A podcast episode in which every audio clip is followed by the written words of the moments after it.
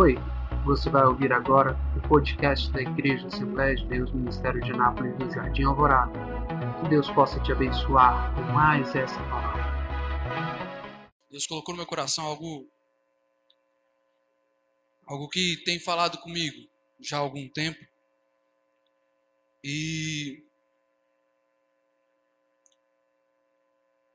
a gente veio de uma igreja, os irmãos Conheceram, quantos conheceram o nosso antigo pastor falecido? Que esteve aqui pregando algumas vezes.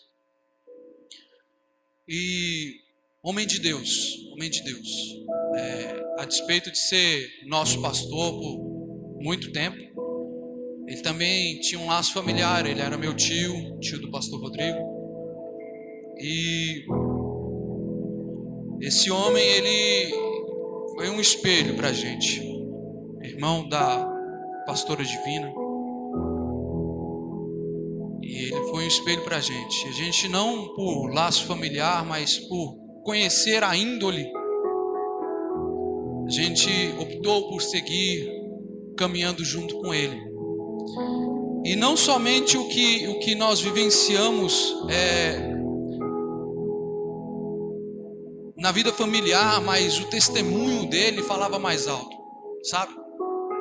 Sabe quando a pessoa não precisa, não precisa pregar para testificar e a vida dela fala mais alto do que as palavras que ela tem proclamado? Esse era o nosso pastor. E eu aprendi muito com ele. Eu tenho certeza que o pastor Rodrigo também. E a vida inteira o Rodrigo teve mais vivência com ele do que eu. Eu acredito, porque passou parte da infância mais perto, eu morava em Brasília, eu morava mais distante. Eu só tinha mais contato quando eu vinha de férias, férias escolares. E foi um homem excepcional, diferenciado. E a gente congregava junto e se assumia um papel dentro da igreja de copastorear junto com ele. E no dia do óbito dele, ele filha dele, ela me ligou por volta das quatro horas da tarde. Eu tinha acabado de chegar do serviço.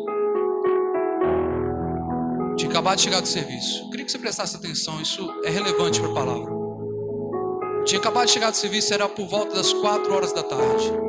E aí eu recebo uma ligação dela, ela me liga e ela fala: Olha, paz, tudo bem? Tudo bem. E aí? É, é o seguinte, meu pai está coluna entrevada desde cedo. E ele está na UPA, está recebendo atendimento. Então, se você puder tomar conta do culto hoje, eu, na hora. Coisa de rotina já. A gente já congregava junto há um tempo, auxiliava ele já há um bom tempo. Rotina. E fui para dentro de casa, tomei um banho, tinha acabado de chegar do serviço, fiz um lanche, peguei minha Bíblia e fui meditar na palavra do Senhor. E em meditando na palavra do Senhor, Deus falava acerca do que a gente ia estar ministrando à noite e tudo mais. E foi se aproximando das seis horas da tarde e aí ela retorna a ligação. Vinícius, consegue apagar a luz aqui de, de trás, por favor? Ou da igreja inteira?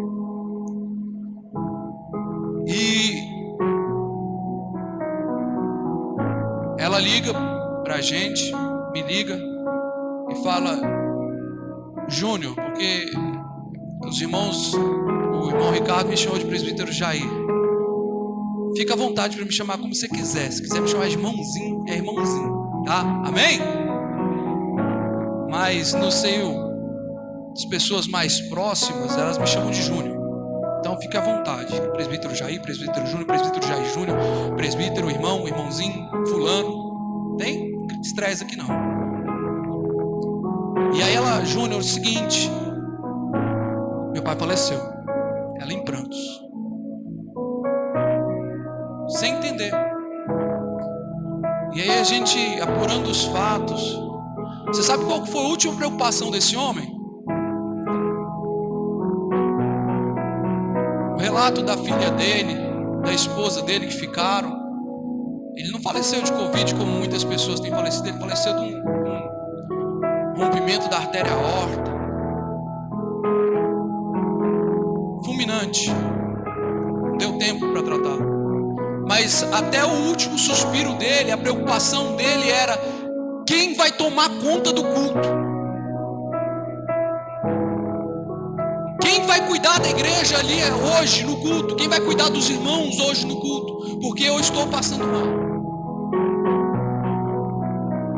Eu não sei o que é que isso diz para você, mas para mim, não porque eu conheci, mas se eu ouço um relato desse, me fala a respeito de alguém que até o último instante está preocupado com a obra de Deus, preocupado com a igreja, preocupado em levar o povo de Deus para o caminho ao qual se deve andar, levar o povo de Deus a estar mais perto de Cristo.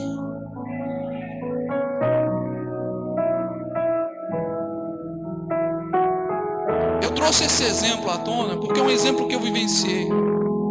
E ele foi um exemplo, e ele ainda é um exemplo na minha vida. Hoje eu tenho um outro pastor ao qual eu tenho tentado cada dia mais estar mais perto, porque eu não sei você, Mas quem é que te influencia? Quem é que influencia você? A minha pergunta aqui é essa noite é em torno disso. A palavra que Deus toca no meu coração para falar aqui essa noite, Ele já tinha me dado essa palavra logo quando a gente encerrou o trabalho lá na igreja. E Deus falou: Olha, é hoje. E eu te pergunto: quem é que tem influenciado você? Quem é que você tem ouvido? Quem você tem caminhado? O que é que você tem assistido? Como é que você passa os seus, os seus dias, as suas horas, a sua ociosidade? Porque ou você influencia, ou você é influenciado. Não tem o meu termo.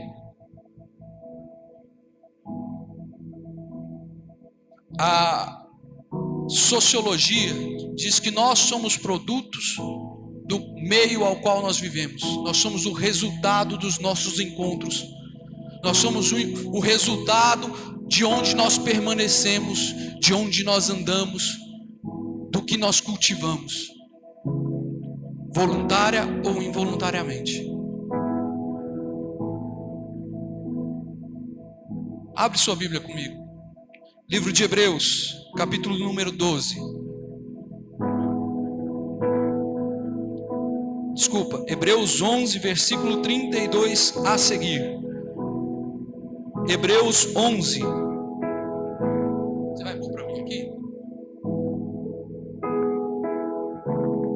11:32. Nós vamos ler até até o 38. Quem encontrou diz amém. Quem, é, tá tudo escuro, irmãos. Lê aqui, ó. Desculpa, não tem como você ler. Tá assim, ó. E que mais direi? Faltar-me-ia tempo contando de Gideão e de Baraque e de Sansão e de Jefté e de Davi e de Samuel e dos profetas, os quais, pela fé, venceram reinos, praticaram justiça, alcançaram promessas, fecharam as bocas dos leões, apagaram a força do fogo, escaparam do fio da espada, da fraqueza tiraram forças, na batalha se esforçaram, puseram em fuga exércitos dos estranhos. As mulheres receberam pela ressurreição dos seus mortos Uns foram torturados, não aceitando o seu livramento para alcançarem uma melhor ressurreição. E outros experimentaram escárnios e açoites e até cadeias e prisões. Foram apedrejados, cerrados, tentados, mortos ao fio da espada. Andaram vestidos da pele de ovelhas e de cabras, desamparados, aflitos e maltratados, dos quais o mundo não era digno. errantes pelos desertos e montes, pelas covas e cavernas da terra. Sabe? Só até aí. Esse último versículo ele fala: olha, ele põe entre parênteses, mas ele está querendo dizer pessoas, homens, mulheres, seres humanos, esses aos quais eu citei, pessoas que não eram dignos deste mundo. Sabe o que ele está querendo dizer disso? Em meio a todos os exemplos que ele citou, e ele cita mais vários outros antes do versículo 32. Ele vem começando lá do início, lá, da fundação, Abraão, Isaac, Jacó, tantos outros heróis da fé. Ele vem citando pessoas que se destacaram, e ele vem pelos menores aqui, ele fala: olha, porque vai me faltar tempo, mas eu vou citar esse e esse, Davi, pessoas das quais o mundo não era digno. Ele está querendo dizer que eram pessoas que, a despeito da sociedade a qual elas viveram, elas influenciaram impactaram de uma forma que elas deixaram um legado, elas deixaram uma história, elas deixaram um caminho. Que hoje eu e você podemos nos espelhar quando nós olhamos para a Bíblia. Talvez muitas vezes você já olhou as histórias de Davi e falou: Nossa, isso, ele viveu isso e eu passo por isso tantas vezes. Talvez você se ache um pequenino e Davi era o menor dos menores, o esquecido, o deixado para trás, mas ele era escolhido e amado por Deus, assim como você. Mas Davi ele passou por, pelo período do fio da espada, passou por inúmeras guerras, inúmeras batalhas, e ele venceu em todas elas, ele prevaleceu. Talvez você vai lembrar de Abraão, que era tinha uma promessa muito grande na sua vida e a sua mulher era estéril, eu não sei. E aí eles oraram e clamaram e Deus proveu. Eu não sei se você passou por esse tipo de milagre. O meu antigo pastor pastor. A filha dele não podia ser gerada. Depois de muitas orações, muitas campanhas, Deus abriu a madre. Você lembra, pastor?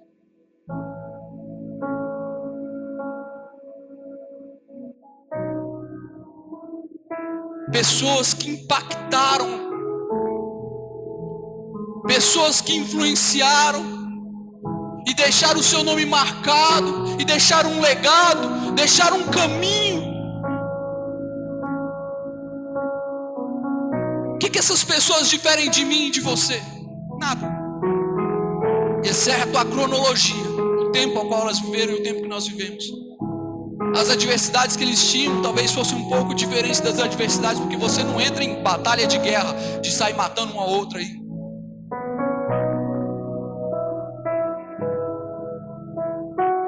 Mas aí eu te pergunto: cadê as pessoas que vão deixar legados? Culto passado eu ouvi, já alguns cultos eu tenho ouvido falar sobre isso aqui. Lá atrás, como era o culto da saudade, o pastor falava. Lá atrás, a postura era diferente, as pessoas eram mais rigorosas. E a gente não peca, eu não sei se foi o pastor Rodrigo ou foi o pastor Wesley, a gente não peca por excesso. E eu não estou querendo aqui dizer que você tem que ser excessivo, eu estou querendo dizer que você tem que pensar que você precisa influenciar. Influenciar as pessoas de uma maneira positiva. Conduzir as pessoas, conduzir as pessoas, conduzir esta igreja, conduzir os que caminham com você, conduzir dentro da sua casa, conduzir dentro do seu trabalho, na sua escola, na sua faculdade, conduzir, ser diferencial, ser referência. Porque Deus te chamou. Deus está te capacitando dia após dia. Mas será que você está pronto? Eu pergunto aqui essa noite: como é que você gasta o seu tempo? O que você tem assistido te edifica? O que você tem ouvido tem trazido edificação? O que você vive te deixa mais perto de Deus ou mais longe de Deus? Sabe? Tem um exemplo que eu gosto de, de, de fazer que a gente. Só para vocês entenderem. Aqui, caixa de som mesmo. Que é o muro. Tá vendo aqui? Vamos fazer assim? Hipoteticamente, irmãos. Daqui para lá está o inferno, daqui para cá está o céu. Tá? Só um, exemplo. Vocês estão entendendo? Amém? Daqui para lá está o inferno, daqui para cá está o céu. Se eu estou em cima do muro, e aí? Eu vou para o céu ou vou para o inferno? Hã? Inferno. O muro tem dono, viu, irmão? Engana não. Mas tem gente que fica perguntando assim: será que eu posso fazer isso? Será que é pecado fazer isso? É pecado fazer aquilo? Independente do, do, do. É pecado usar tatuagem, pastor? Eu quero te perguntar: a tatuagem vai te deixar mais perto ou mais longe de Deus? Porque tem gente que está preocupado a estar em Deus, mas não está em estar perto de Deus. Você, às vezes, está querendo é, é, seguir na fé, você quer continuar a caminhada, quer estar em Cristo, mas não quer estar perto de Cristo, ou sequer, talvez não estamos fazendo o necessário para estar mais perto de Cristo. Tem uma diferença muito grande de eu estar aqui, perto do muro, e eu estar aqui perto de Deus.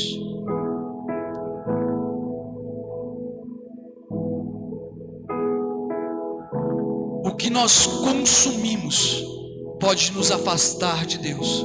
Pode ser que não te leve a pecar, meu irmão, mas não está te deixando mais perto de Deus.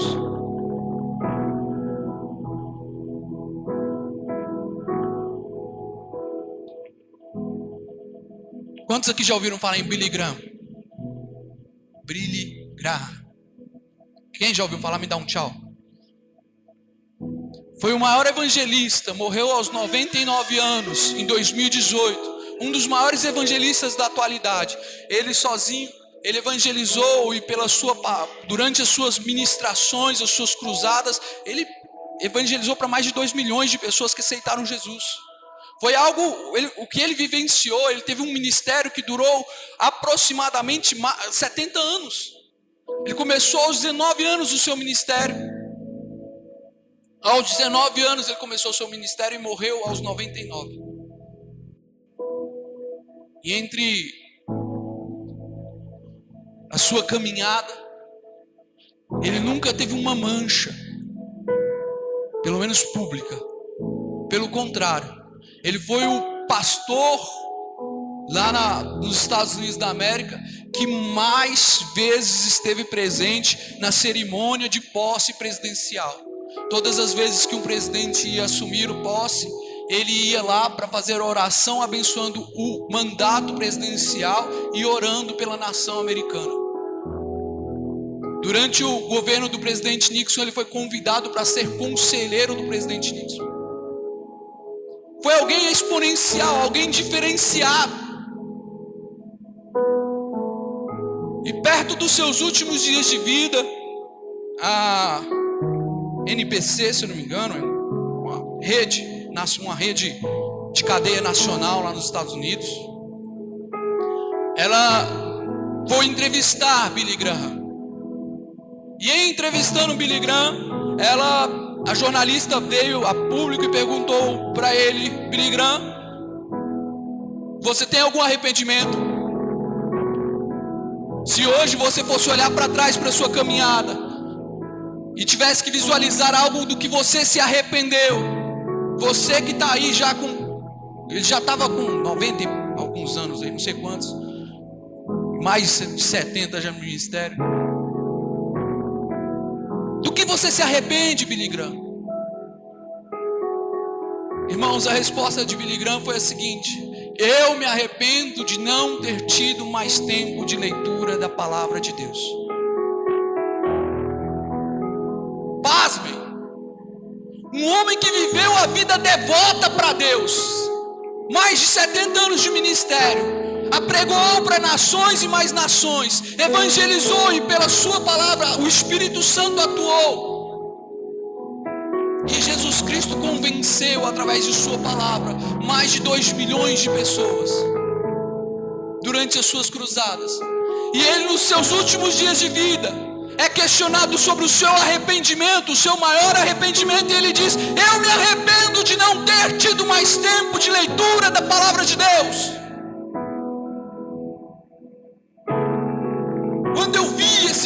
Minha cara caiu no chão.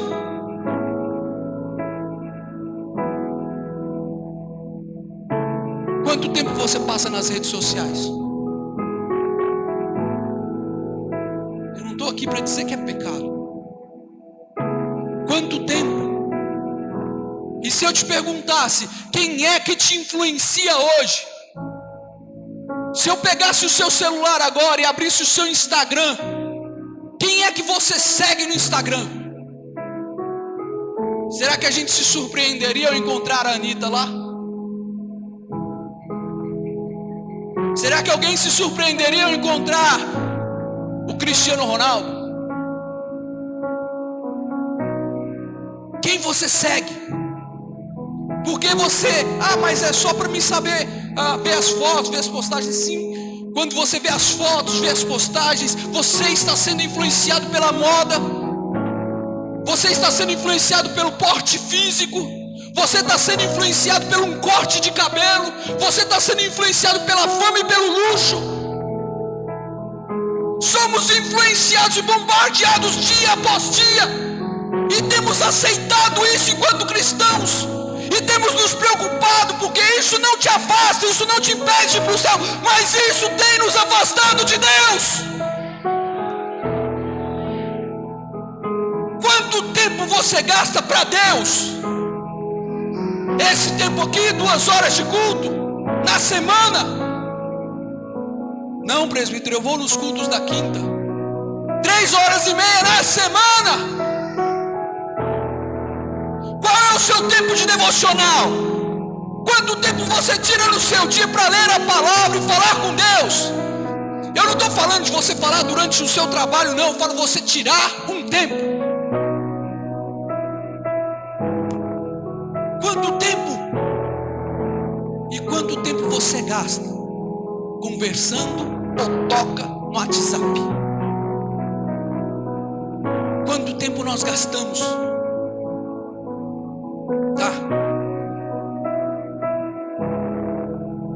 Sabe? Quando a gente fala sobre ser influenciado, tem um salmo que exemplifica isso muito bem. Fala sobre os nós, sobre como nós devemos nos portar. E ele fala lá, ó, no Salmo 1, no versículo 1, o que é está escrito lá? Bem-aventurado o homem que não anda segundo o conselho dos ímpios, nem se detém no caminho dos pecadores, nem se assenta na. Você conhece, sabe? E ele divide isso em três partes. Ele fala: olha, não anda segundo o conselho dos ímpios. O que, que é isso, presbítero? O que é conselho dos ímpios? Ele não é influenciado, porque o conselho ele nada mais é do que uma influência verbal. Uma pessoa chega e fala para você tal coisa e planta uma semente na sua cabeça. Você vê um jornal, você assiste um telejornal e a mídia manipula aquilo para que venda no seu subconsciente, para que venda o direito LGBT, sei lá do que mais. Que a sigla deles muda cada que nós aceitemos isso. E talvez você não diga, não, eu não aceito. Mas aí você pega e assiste um filme, e aquilo é normal. Você pega e assiste um seriado, um dia frio como esse, pega lá e liga o seu Netflix, né?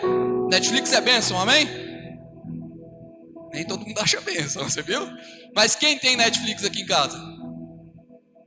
Não é bênção, mas quase todo mundo tem. Aí liga lá o Netflix, vai assistir um seriado legal lá. E tá mulherada se beijando, machaiada se beijando. Normal. Irmão, você está sendo bombardeado, a sua casa está sendo bombardeada, a sua família está sendo bombardeada, e isso em momento algum te leva mais perto de Deus.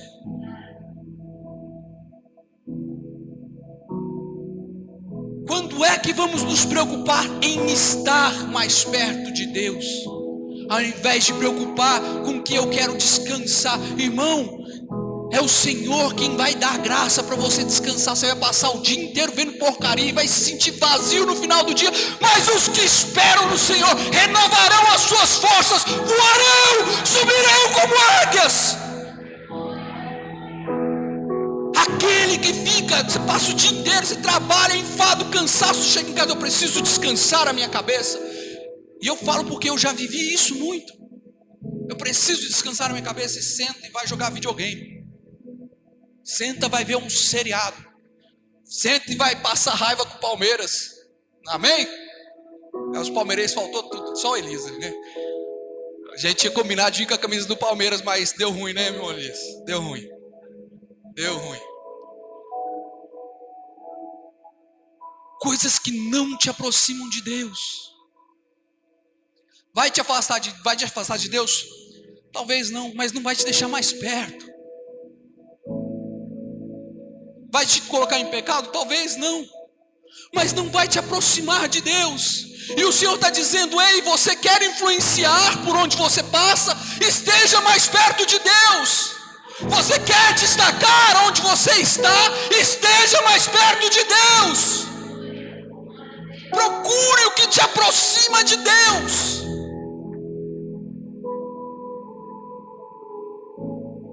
Sabe, Davi ele teve alguns filhos, né?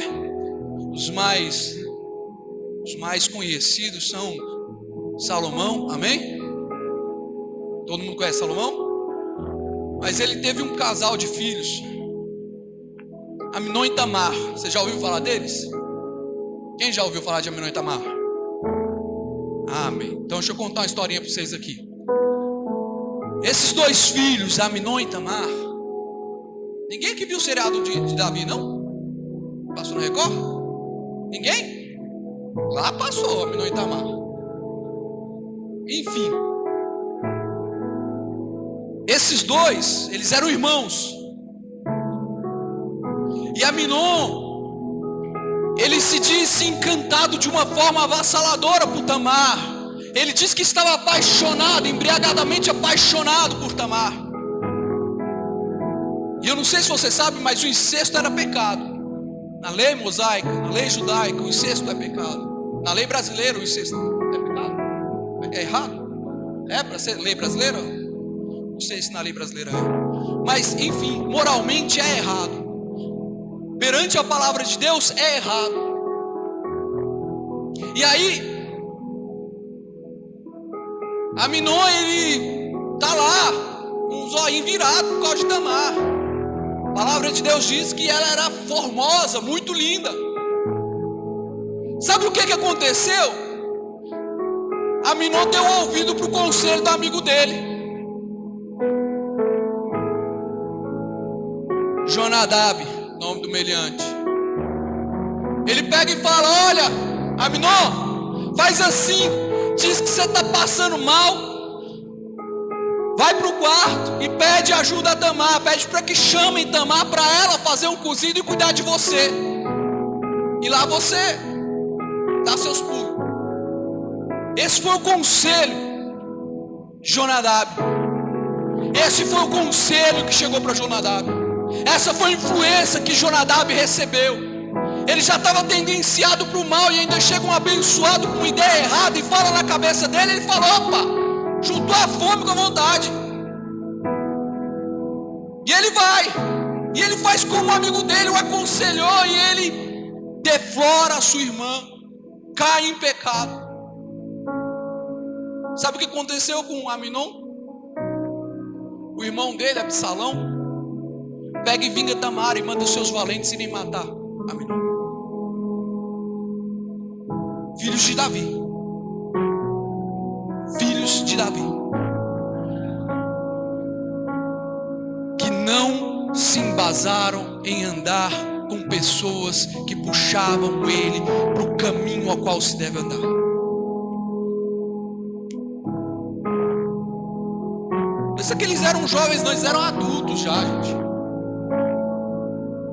E às vezes a gente fala sobre influenciar e você está pensando, não, mas é palavra para os mocinhos, para as mocinhas. Não. Nós somos influenciados em todo momento, a todos os momentos, todos nós somos influenciados. Você é o resultado do seu convívio. Você é o produto do que você tem ouvido e assistido. Eu te pergunto: se Jesus estivesse aqui hoje, você teria coragem de chamar Ele para assistir o que você assiste cotidianamente na sua casa?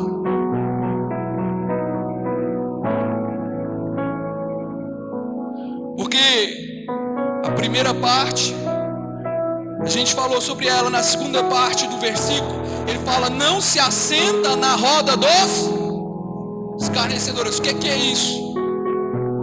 É aquele que não estabelece convivência. Você pode até passar perto, pode até, pode até conversar, mas você não tem convívio, você não tem margem para que ele forme caráter, para que ele forme influência sobre a sua vida. Antes você passa lá e tenta influenciar e trabalha para influenciar e deixa. Se serviu, você vai ser influência e não mais ele será escarnecedor. Mas a partir do momento que você para e se deixa ficar. E se deixa estar. Estabelece convivência. Sabe? Se a polícia passa na porta. Eu tive um problema. Tenho alguns irmãos. E um dos meus irmãos andou envolvido com droga. Graças a Deus, Jesus tem feito uma obra na vida dele. Amém?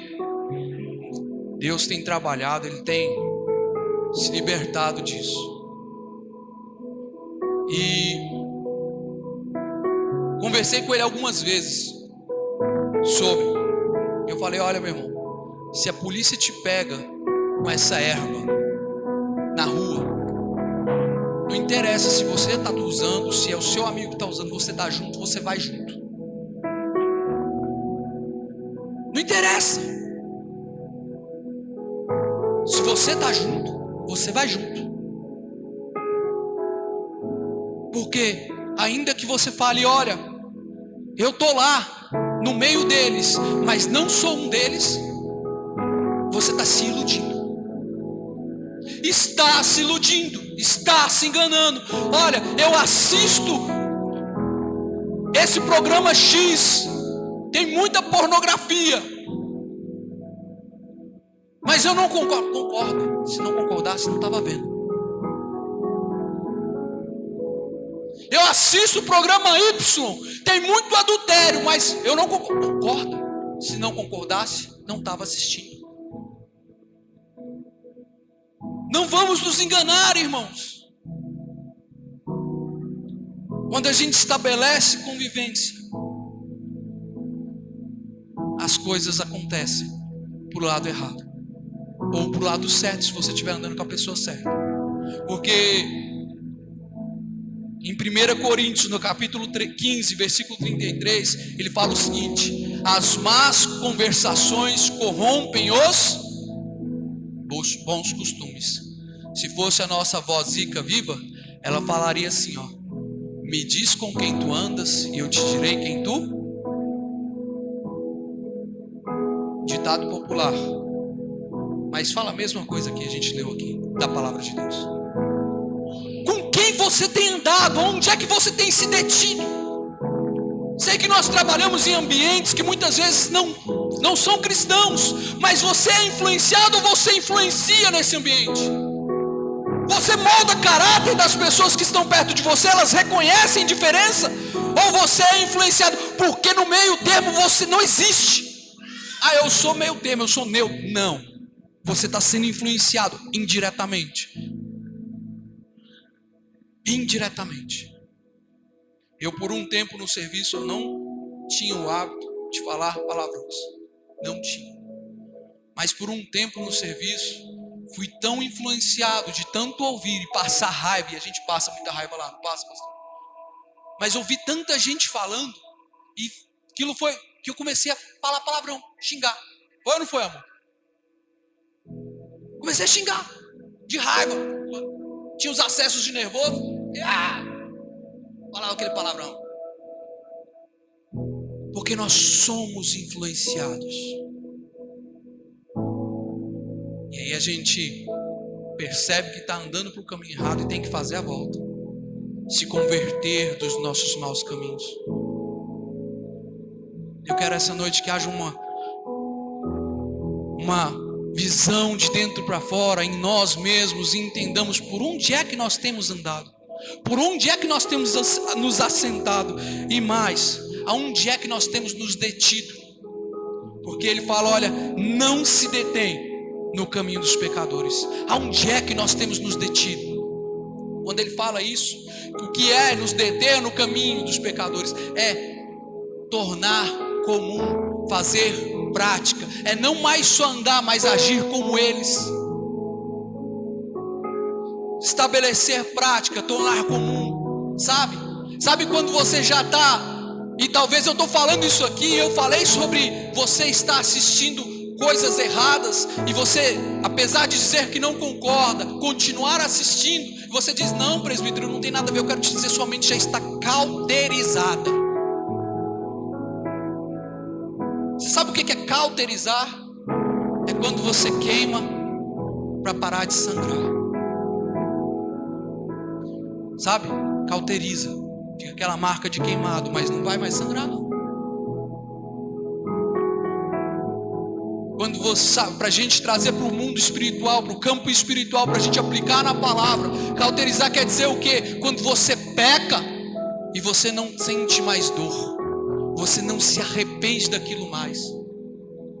Você pode até dizer, Deus, eu me arrependo, mas amanhã você está pecando de novo, porque o arrependimento não é genuíno. Quantos de nós somos assim no nosso dia a dia? Quantos de nós precisamos olhar para dentro de nós e entender que precisamos mudar as nossas práticas se quisermos estar mais perto de Deus? Porque eu quero te dizer: quanto mais perto você estiver do muro, quanto menos você esperar, você vai estar do outro lado. Quem brinca de estar perto do muro, está se arriscando a ir para o outro lado.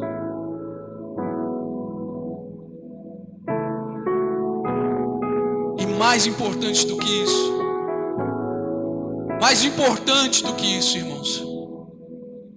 Estamos falando aqui sobre ser influenciados e influenciar.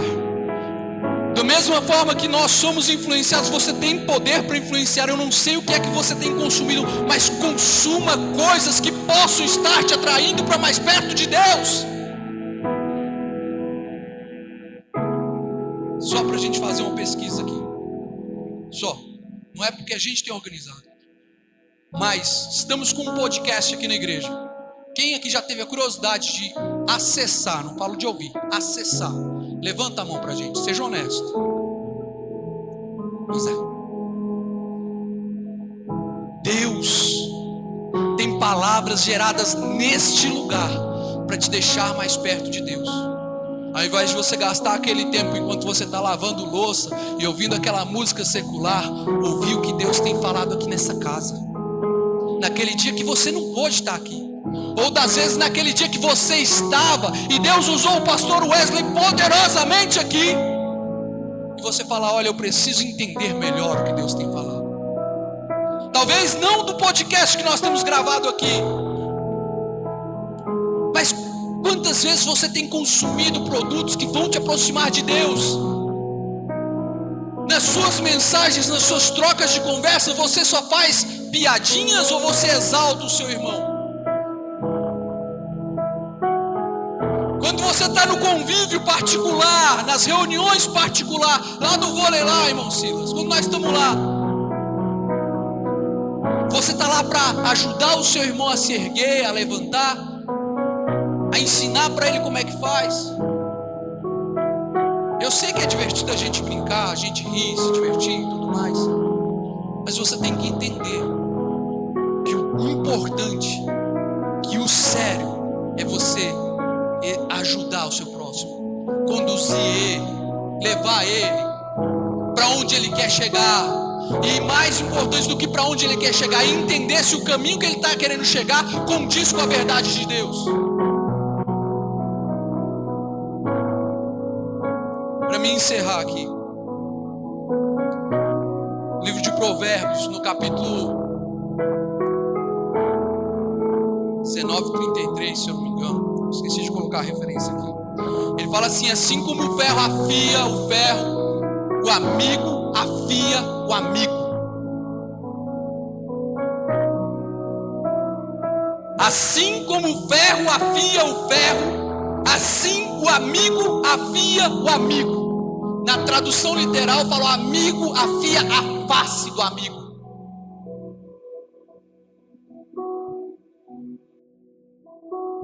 Assim como o ferro afia o ferro, o amigo afia a face do amigo. Se eu te perguntar, e eu fiz essa pergunta para os nossos pastores, pouco depois de quando eu entrei aqui, eu quero que você não responda para a gente não envergonhar uns aos outros. Mas você olha para dentro de você aqui agora. E não vale você olhar para os seus familiares. Eu sei que nós temos pessoas novas na igreja, assim como eu. E a gente dá um desconto para esses. Mas você que já está aqui há um tempo, pensa com você. Você tem cinco amigos que não são familiares seus aqui nessa casa. Cinco pessoas as quais você pode contar em todo o tempo.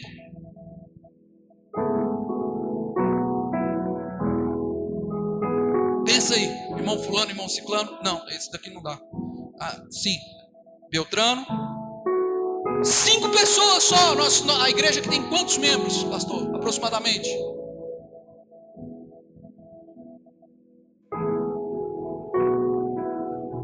Tá, tá meio. Tá certo. Mas, gente, a gente não, não vê menos que 50 pessoas aqui culto a culto. Não vê menos. Culto a culto, vê? Por aí, essa faixa? Ah, 10%, irmãos dos congregados, não vamos falar de membros, sem contar os seus familiares e parentes, cinco pessoas. Você tem com você? Porque eu quero te dizer, sociologicamente falando, o ser humano ele precisa de no mínimo cinco amigos que o ajudem na vida. Cinco pessoas com quais eles possam contar para toda hora. Eu quero te dizer, Jesus andava com doze.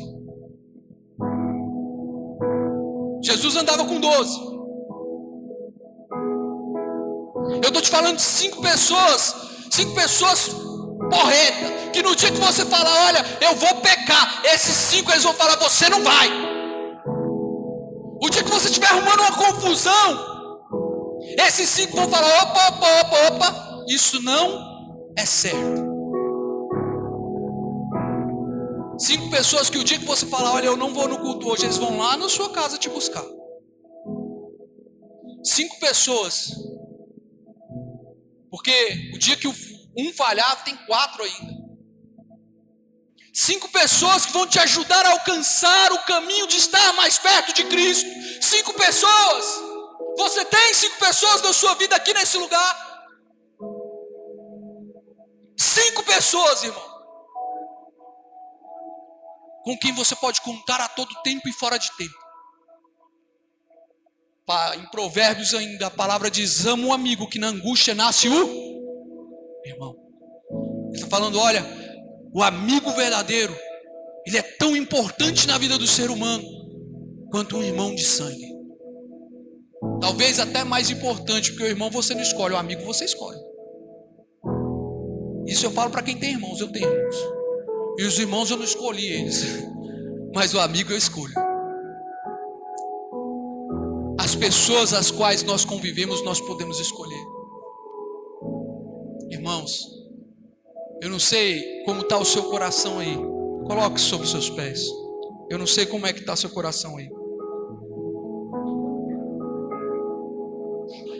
Eu não sei por onde você tem andado, onde você tem se assentado, com quem você tem convivido, o que você tem assistido, o que você tem ouvido. E a palavra de Deus nos narra várias pessoas que foram exemplos, e nós vemos pessoas como eu citei o meu pastor. Eu quero perguntar aqui agora, agora só por curiosidade, só para colocar o dedo na ferida aqui. Quem tem Instagram aqui, levanta a mão para mim. Quem tem Instagram? Quem tem Instagram? Amém. Só para a gente fazer um negócio aqui que eu eu me assustei um dia, logo quando eu cheguei aqui. Não levanta a mão dessa vez, não levanta. Mas aí fica na sua consciência de você que tem Instagram, inclusive você que não levantou a mão. Quantos de vocês seguem o nosso pastor? Quantos de vocês seguem o nosso pastor? Precisa sinalizar. É disso que eu estou falando. Seguir pessoas reais que podem influenciar a sua vida. Seguir pessoas de verdade que podem mudar e te colocar no caminho. Às vezes você não tem cinco pessoas ainda, mas você tem um aqui que está velando por você dia e noite. Você tem uma pastora aqui que está orando dia por você dia e noite. Pessoas que estão dispostas a pagar um preço por você e te orientar o caminho ao qual se deve andar pessoas que têm que ser exemplo na sua vida, que mais do que pastores, mais do que dirigentes, eles têm que ser um líder sobre a sua vida, que te oriente e te diz: olha, irmão, confia em mim que é sucesso, porque Ele está te liderando. Agora, se Ele não serve para ser seu líder, desculpa, meu irmão. Se ela não serve para te liderar, qual que é o propósito disso daqui? Como é que nós podemos levar fé e confiança no que eles têm falado? Ou será que nós não adicionamos o pastor ou a pastora no nosso Instagram porque eles vão ver o que eu posto? E aí vai escandalizar. Eles vão descobrir quem eu sou quando ninguém vê. Eu quero te dizer, Deus já sabe, meu irmão, quem você é quando ninguém vê. Você não tem que se mostrar para ele. Pelo contrário, ele tem que te acompanhar para te dizer: olha, não é bem por aí. Você está dando bola fora. Isso não te traz para perto de Deus. E o objetivo da igreja é conduzir-nos às regiões celestiais. Não porque no céu tem ruas de ouro, muros de cristal, tem um galadão, não, porque Jesus Cristo está lá o meu objeto, o objeto do meu amor maior, está lá e eu quero morar com Ele. Seja onde for, eu quero estar com Ele. O objetivo do cristão não é o imaterialismo, porque lá vai ter riqueza. A riqueza é Jesus Cristo.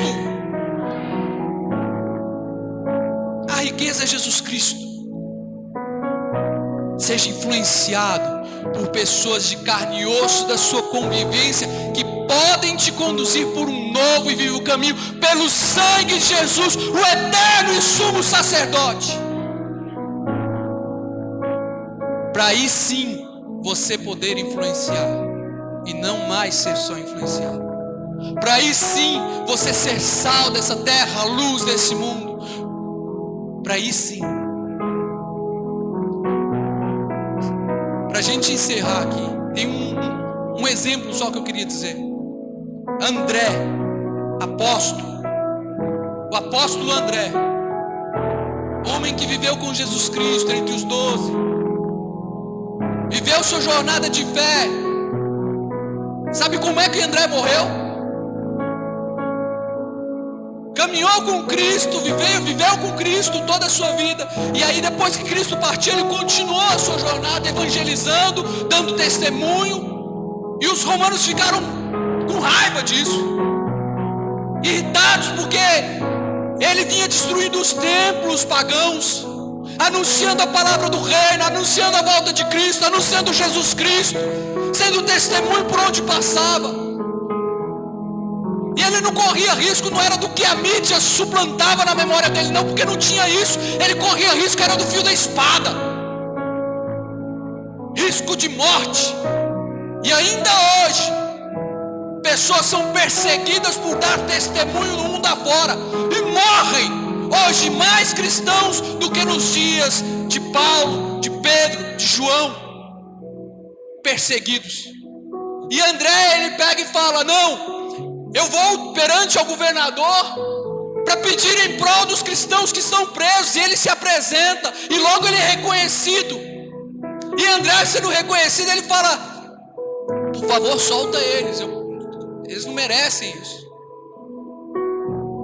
E o governador fala: Olha, não tem jeito. E eu te dou outro aviso: para de anunciar Jesus Cristo, para de pregar o Evangelho, renuncia ao teu Deus. Vem seguir o mundo, como se ele dissesse. Vem ser influenciado pelo império. Vem ser influenciado por essa nação. O que é que tem te influenciado, igreja do Senhor? Racalabacanta. O que é que tem trazido influência sobre a sua vida? André ele fala: Olha, eu não posso. Ele fala: Então eu vou te matar na cruz, como morreu Jesus Cristo. André vira e fala, pastor: Se eu tivesse medo de morrer na cruz, eu não pregava a cruz. Que, que você tem medo? da chacota que os irmãos vão fazer, que as, os irmãos não, que as pessoas lá fora vão fazer quando você se retirar da roda dos escarnecedores, das influências. O que é que você tem medo? Pelo que é que nós temos negado a Cristo, igreja? André ele fala: Eu não tinha medo da cruz. Antes eu amo a cruz. E a, a, história conta, a história conta que André foi preso. E enquanto ele era levado, assim que ele avistou a cruz, a qual ele ia ser pregado, ele desgarrou dos soldados e começou a correr em direção à cruz e dizer: Ah, eu amo a cruz, eu amo a cruz. Cruz, amada minha porque ele entendia que estava morrendo em prol do Evangelho, em prol de Cristo, que ele estava indo ser levado para o que uns acham humilhação, mas é a maior glória do cristão. André ele se entrega, ele vai preso, vai crucificado, alegre e feliz, e ele fica três dias crucificado e não morre. No terceiro dia, os seus discípulos eles começam a dizer: governador solta, desce André. Ele já sofreu demais, ele vai morrer de causas naturais. Sabe o que, que André faz? Ele começa a se debater na cruz e dizer: Não, não me desce, não me desce. E André exortava os irmãos, os discípulos, pelo caminho ao qual se deve andar até o último instante. André conduziu a igreja porque ele dava testemunho, porque ele influenciava pelo caminho ao qual se deve andar. Você tem guardado o testemunho? Você tem influenciado? Ou nós temos sido massa de manobra? Onde é que nós estamos indo, igreja? Será que onde nós pisamos nós somos reconhecidos como embaixadores do reino de Deus? Ou somos só mais um? Feche seus olhos. Espírito Santo de Deus, Deus de misericórdia, Deus de graça. Senhor, eis aqui o teu povo, Deus. Eu te peço, Pai, envia, Pai, o teu Espírito Santo, Pai, para nos conduzir. Conduzir, Senhor, a amizades verdadeiras e genuínas, Pai conduzir a comunhão e graça uns para com os outros, Pai. Senhor Jesus Cristo, que nós venhamos, Pai, desenvolver relacionamentos interpessoais aqui, Pai, entendendo que todos somos falhos e carecemos da graça de Deus. Entendendo, Senhor Jesus Cristo, que todos nós somos problemáticos e não tem ninguém melhor do que ninguém. Antes, todos precisamos da tua graça, do teu discernimento.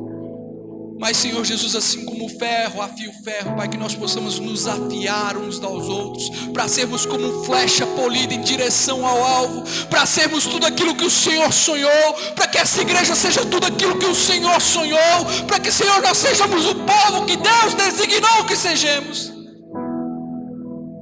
Que nós venhamos ser influências e não influenciados, que nós venhamos ser diferencial Pai, mas antes muda, Pai. Toca nos nossos corações, molda, Pai, Senhor, o que nós temos assistido, o que nós temos ouvido, que nós viemos procurar ouvir o que nos edifica, a presenciar o que nos edifica, a conviver com o que nos edifica, a Senhor Jesus Cristo experimentar o que nos aproxima de Ti, antes, Senhor, do que, Senhor, aquilo que não faz diferença, não nos leva nem para lá e nem para cá, enquanto nos enganamos, porque na verdade estamos sendo conduzidos para o outro lado do muro. Então eu te peço, Senhor Jesus, molda este povo com o teu caráter, Pai. E derrama graça para eles me perdoarem, porque eu passei da hora, Jesus. Amém.